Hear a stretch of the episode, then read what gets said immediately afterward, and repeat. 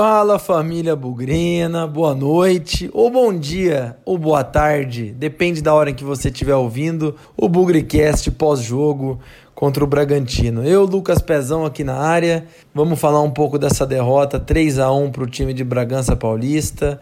Estou gravando aqui, o jogo acabou de acabar, gente, são 11h30 da noite. Estou um pouco aqui no calor dos acontecimentos, não deu para ouvir ainda a coletiva do Carpini, que nem começou, né? Então vamos repercutir essa derrota dolorida, difícil de engolir por tudo aquilo que aconteceu com a arbitragem. Difícil de engolir, principalmente pela postura que o Guarani mostrou no jogo. Vamos repercutir um pouco mais, falar das notas do jogo, falar um pouco aí do que o Guarani mostrou em campo. Também não podemos esquecer, porque agora o derby vem aí e o bicho vai pegar.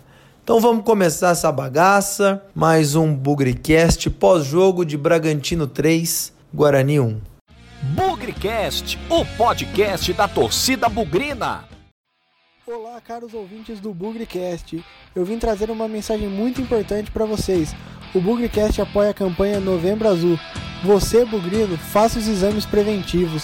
Deixe de preconceito. Você, bugrina, apoie seu companheiro, ajude ele nessa luta contra o câncer de próstata.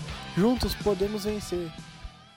Diferentemente do costume do Bugricast de abrir o, o programa de hoje fazendo agradecimentos, eu vou deixar isso para o final, porque hoje nós temos uma surpresa. Aguardem. Eu gostaria de falar do começo da rodada, né? Antes do Guarani entrar em campo, ou até mesmo durante o primeiro tempo lá em Bragança Paulista, o Guarani viu alguns resultados muito bons acontecerem se diz respeito à briga aí contra a Série C.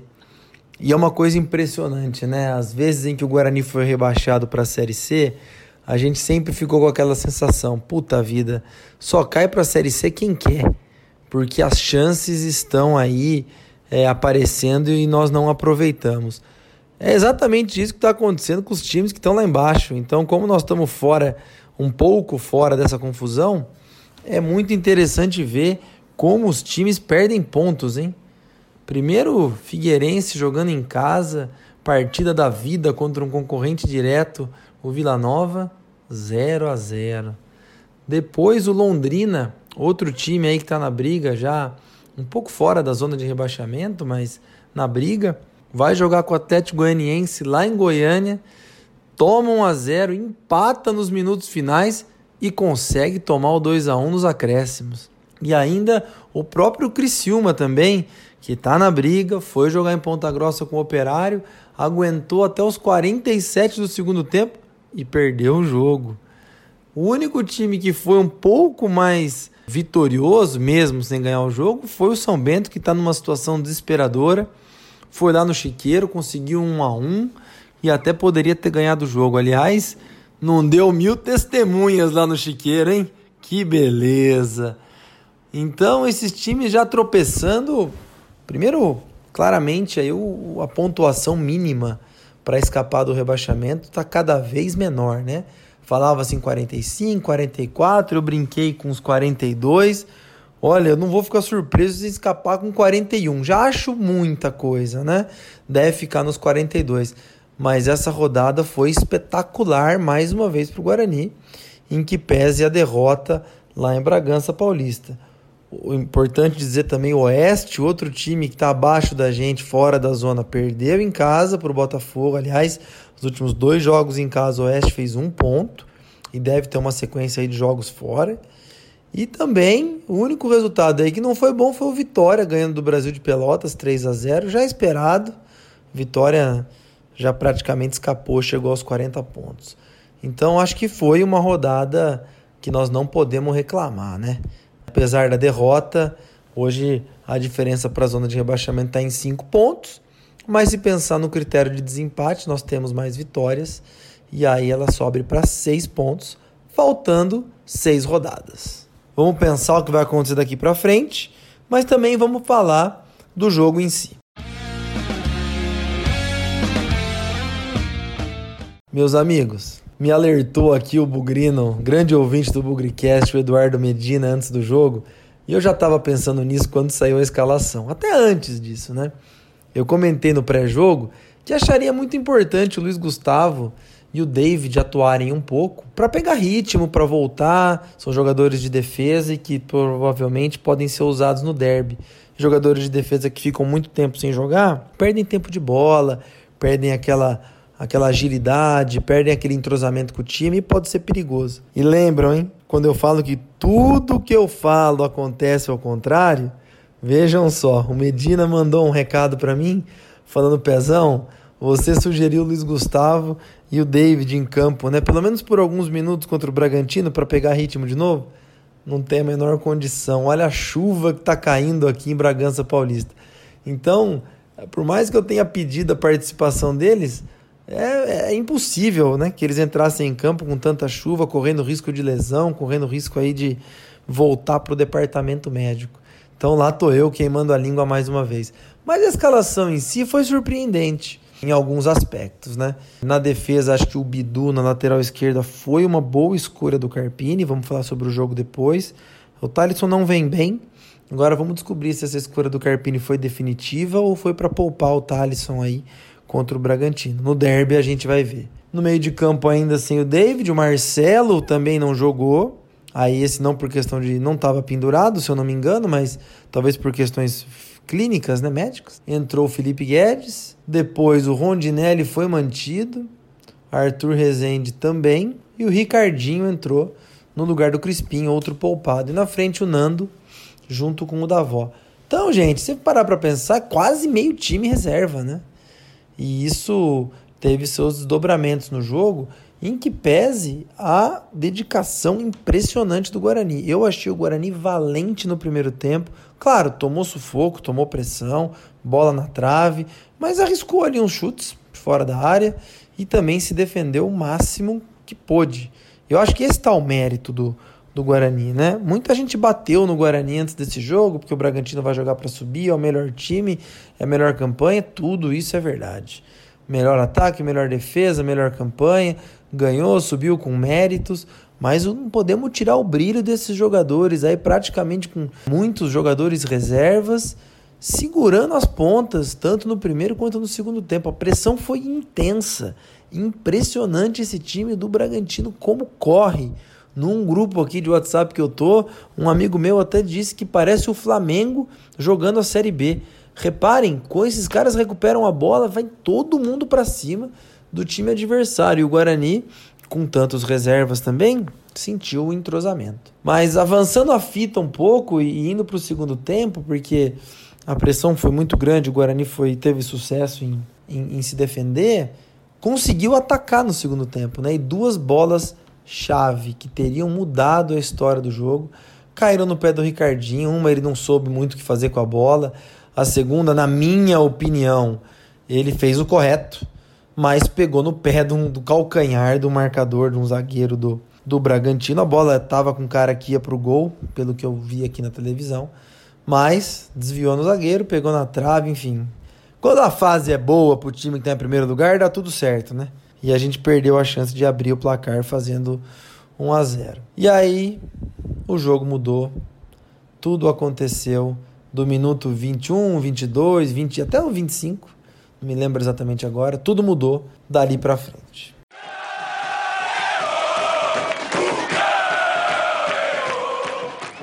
Toda a valentia, toda a garra, toda a concentração eu acho que concentração é a palavra mais adequada. Toda a concentração do Guarani foi embora naquela bola jogada na área em que o Bragantino fez 1 a 0. Aquilo foi um erro clamoroso de arbitragem. Quando a bola já sai em direção à área, os jogadores do Guarani já têm consciência de que o zagueiro do Bragantino que cabeceou está impedido. E ele está muito impedido. Ele está bem à frente da linha defensiva do Guarani. Você vê que a bandeirinha ali marcou o gol sem muita convicção, não estava muito certa do que estava fazendo. Tanto é que o juiz foi lá consultá-la, é, também não tinha muita certeza do que fazia, mas aquele negócio, né? Juizão caseiro, bandeirinha caseira. Não vou entrar aqui nesse debate da bandeirinha ser é, mulher contra um bandeirinha homem. Eu acho que os erros acontecem dos dois lados e eu acho que isso é o menos importante aqui agora. Mas a verdade é que o Guarani foi assaltado, o Guarani foi prejudicado pela arbitragem, porque ali, gente, o Guarani estava jogando no limite. Ninguém pode negar. O Bragantino vinha, martelava, atacava.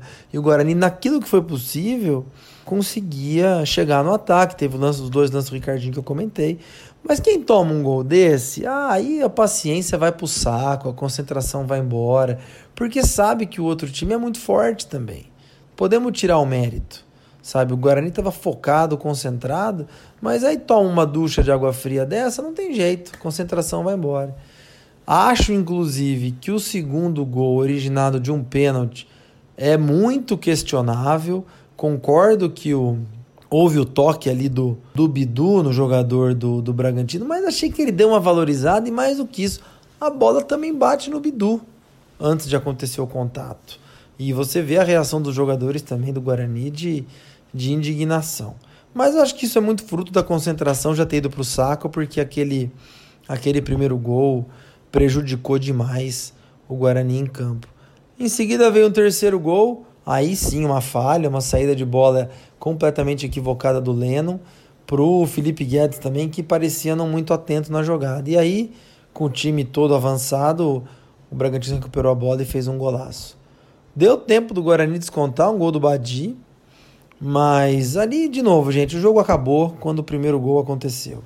E aí era questão de tempo seja para o relógio passar e o jogo acabar logo, mas também era questão de tempo, por que não, para o Bragantino fazer mais gols.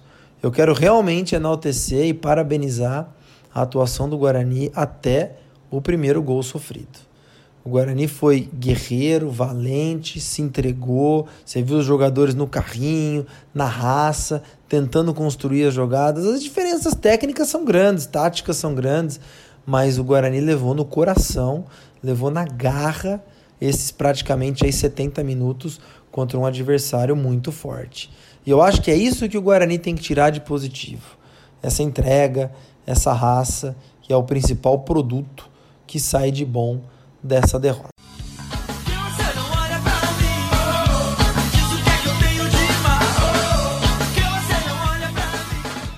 Pessoal, agora vamos começar as notas do jogo. Começando, obviamente, aí pelo goleiro Jefferson Paulino. Vou dar para ele uma nota 6. Não vi ele responsável pelos gols que o Guarani sofreu, mas gostaria de enaltecer aí algumas defesas importantes, chutes perigosos, mas principalmente aquela defesa no primeiro tempo, de muito reflexo, em que fatalmente o Bragantino poderia fazer o primeiro gol. Então vou dar uma nota 6 aí pro, pro Jefferson. Lateral direita, Lennon, um pouco abaixo hoje, falhou na saída de bola do terceiro gol, vinha numa crescente muito legal é, nos últimos jogos, principalmente aí contra o esporte, um grande desafogo. Vamos tentar entender também se a recuperação dele foi adequada. Não estou lembrando aí o, o Guarani com, com grandes opções na lateral direita. Tá, imagino que se o Carpini tivesse, quem sabe poderia ter poupado o Leno. Mas por uma partida irregular e pelo erro da saída de bola, vou dar uma nota 4,5 para o Leno. É, na dupla de zaga, Bruno Silva e Diego Jareta foram muito exigidos pelo ataque do Bragantino, que é muito bom, muito rápido, tem boas triangulações, combinação de jogadas, mas novamente eu não vi nenhuma culpa deles nos gols sofridos e achei que fizeram uma partida sólida. É, o Bruno Silva eu achei um pouco melhor que o Diego Jareta, vou dar a nota 6 para o Bruno Silva e a nota 5,5 para o Diego Jareta. Achei que foram partidas boas, mas também nada exuberantes.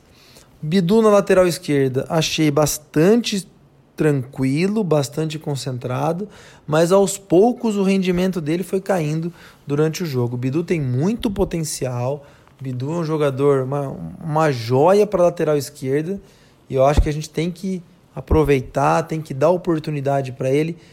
Cometeu o pênalti, um lance para mim questionável, mas eu senti o Bidu caindo de produção ali dos 20, 25 minutos do segundo tempo em diante. Talvez ainda não esteja fisicamente pronto para aguentar jogos profissionais, só tem 19 anos. E por isso eu vou dar uma nota 5 para o Bidu, pouco melhor que o Lennon.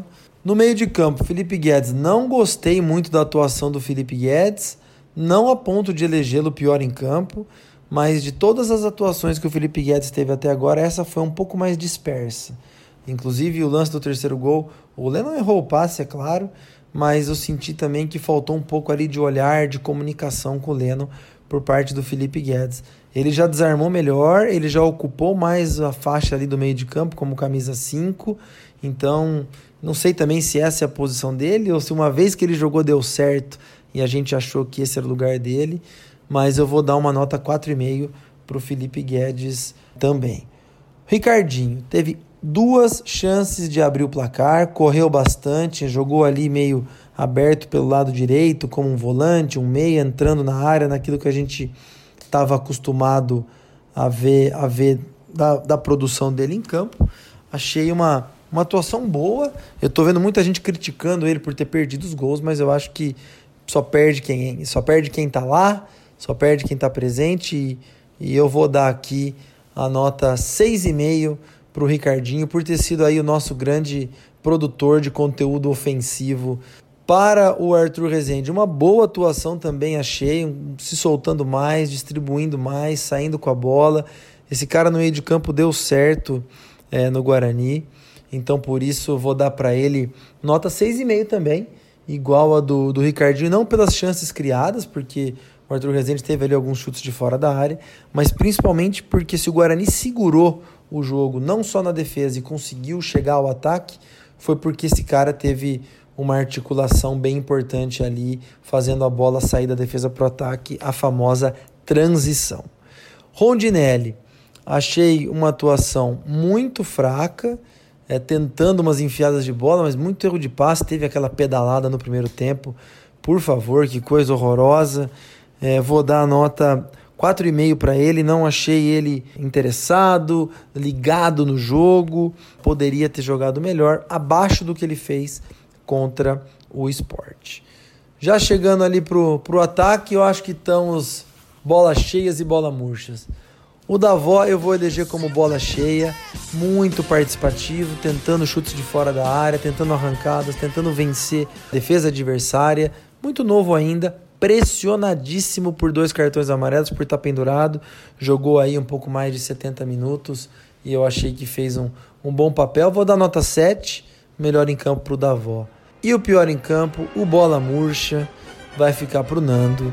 Um centroavante que poderia ter usado o campo pesado, poderia ter colocado o corpo em cima dos, dos marcadores adversários, arriscado alguma coisa, um pouco mais de participação no jogo, finalizações muito fracas, apanhando da bola. Nota 4 para o Nando, o bola murcha dessa derrota contra o Bragantino. Difícil dizer os que entraram, acho que o Badi jogou muito pouco, fez um gol, mas é difícil dar uma nota para um jogador que joga pouco, ainda que tenha feito um gol já com o placar é, resolvido.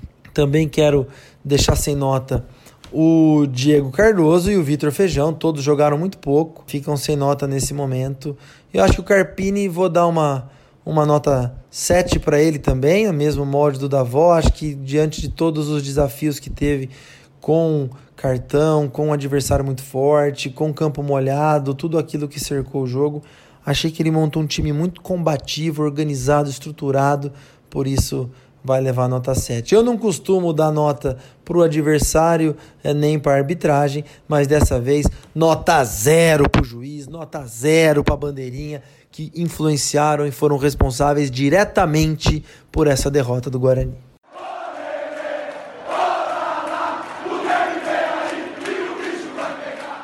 Pessoal, vamos encerrando aqui o Bugricast pós-jogo de Bragantino 3, Guarani 1. Eu tentei abrir uma deixa ali no, no final do, meus comentários a respeito do jogo, que o grande produto que o Guarani tem que levar, o grande impacto positivo que essa derrota traz aqui é a forma como o Guarani entrou em campo. O Guarani entrou compactado, guerreiro, tentando se defender, encontrando oportunidades no ataque, jogando no limite. Eu acho que esse é um pouco do que a gente vê com tantos desfalques, com falta de entrosamento e conseguiu segurar o Bragantino por 70 minutos. Poderia ter sido mais, não fosse arbitragem. Por que, que eu falo que esse empenho, por que, que eu falo que essa raça é o grande produto dessa derrota? Porque é assim que esse time tem que entrar no derby. Lutando por cada bola, brigando por cada espaço do campo, é, não aceitando o ataque adversário, procurando espaço na defesa adversária, jogar com o mesmo espírito, com a mesma luta. Derby a gente sabe que é um jogo diferente, mas mais do que isso, é um jogo em casa, é um jogo vital para a gente conseguir o que a gente precisa para fugir da Série C. É, uma vitória no derby, além da motivação, além do astral, vai nos dar três pontos importantíssimos para brigar por essa vaga na Série B do ano que vem. Eu tenho certeza que vai ser o maior público do, do, do Guarani no ano. Tenho certeza que vai ter uma festa incrível antes do jogo começar para receber os jogadores, na hora que os jogadores entrarem em campo. Nossa parte a torcida vai fazer. Mas eu quero que o Guarani e a torcida, os jogadores, a comissão técnica, a diretoria, todo mundo aprenda com tudo o que aconteceu nos últimos três derbys que nós jogamos fora de casa. Em alguns momentos, a gente pagou pela inexperiência de alguns dirigentes, pelo exagero ou pelo fanatismo de parte da torcida. Nós temos que tratar o jogo, o derby não se joga, o derby se ganha. Então vamos tomar muito cuidado porque o derby ele começa fora de campo e vai se decidir lá dentro de campo nos 90 minutos. A gente pode ter a melhor logística, a gente pode ter a melhor motivação dos jogadores, mas vai se resolver lá dentro de campo. Por isso que o espírito é importante. Não adianta a gente entrar com maior espírito e depois criar condições para motivar o adversário. Nós temos que motivar a gente. Nós temos que ter o espírito da gente. Esquece que o outro cara existe. Esquece, esquece que o rival está em crise, que o rival não tem presidente, que o rival levou menos de mil pessoas no campo e ultimamente não está não tá indo bem. Esquece tudo isso. Vamos nos preocupar com a gente. Isso o que vai acontecer lá é problema deles.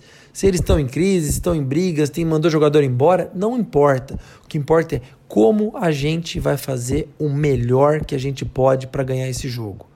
Nós temos que nos preocupar com o que está na nossa mão, com o que está no nosso controle.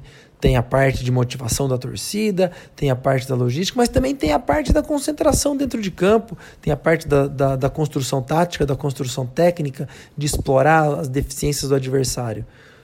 O jogo se decide em 90 minutos. Nós precisamos entrar com esse espírito, com esse astral e sair de, do sábado, seis e meia da tarde, todo mundo feliz, se Deus quiser, do brinco de ouro. Fechado? Avante, avante. Peraí, peraí, peraí, que não acabou não. Eu falei fechado, não é o jeito que eu encerro o Bugrecast. Vocês lembram como eu encerro o Bugrecast? Ah, mas antes de eu relembrar vocês, eu tenho algumas novidades. Já estamos em ritmo de derby, já estamos aí com preparando coisas novas para todos. Eu sei que o Bragantino acabou de acabar, esse é o pós-jogo do Bragantino, mas vamos pensar no sábado. E a primeira grande notícia que eu trago para vocês. Ouvintes do Bugricast, todos já conhecem o bolão, todos já sabem como funciona, mas nunca é demais lembrar. Bolão, Bugricast, acertando o placar do jogo e o público. Coloquem seus palpites no derby, no arroba Bugricast no Twitter, arroba Bugricast no Instagram, no Facebook e dessa vez o vencedor não vai apenas ser entrevistado aqui no Bugricast. O vencedor do bolão do derby do Bugricast vai ganhar uma camisa oficial do Guarani.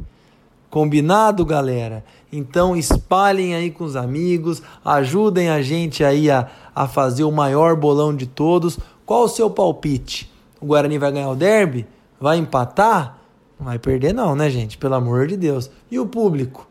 10 mil, 12 mil, 14 mil, 16 mil, 15 mil, 13 mil. Quem dá, façam suas apostas. Quem dá o melhor palpite, quem acertar tudo isso, vai levar para casa uma camisa oficial do Guarani. Então tá valendo. O Léo já vai disponibilizar aí as, as novidades nas nossas redes sociais. E eu quero ver muita gente participando. Vamos dar bastante trabalho para essa equipe do Bugricast organizar os palpites, porque eu quero dar uma camisa do Guarani oficial para o vencedor do bolão.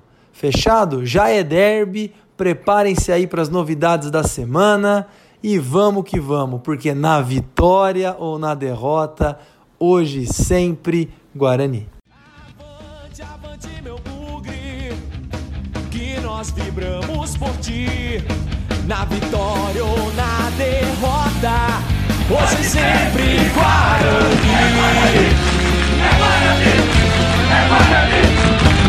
Guarani.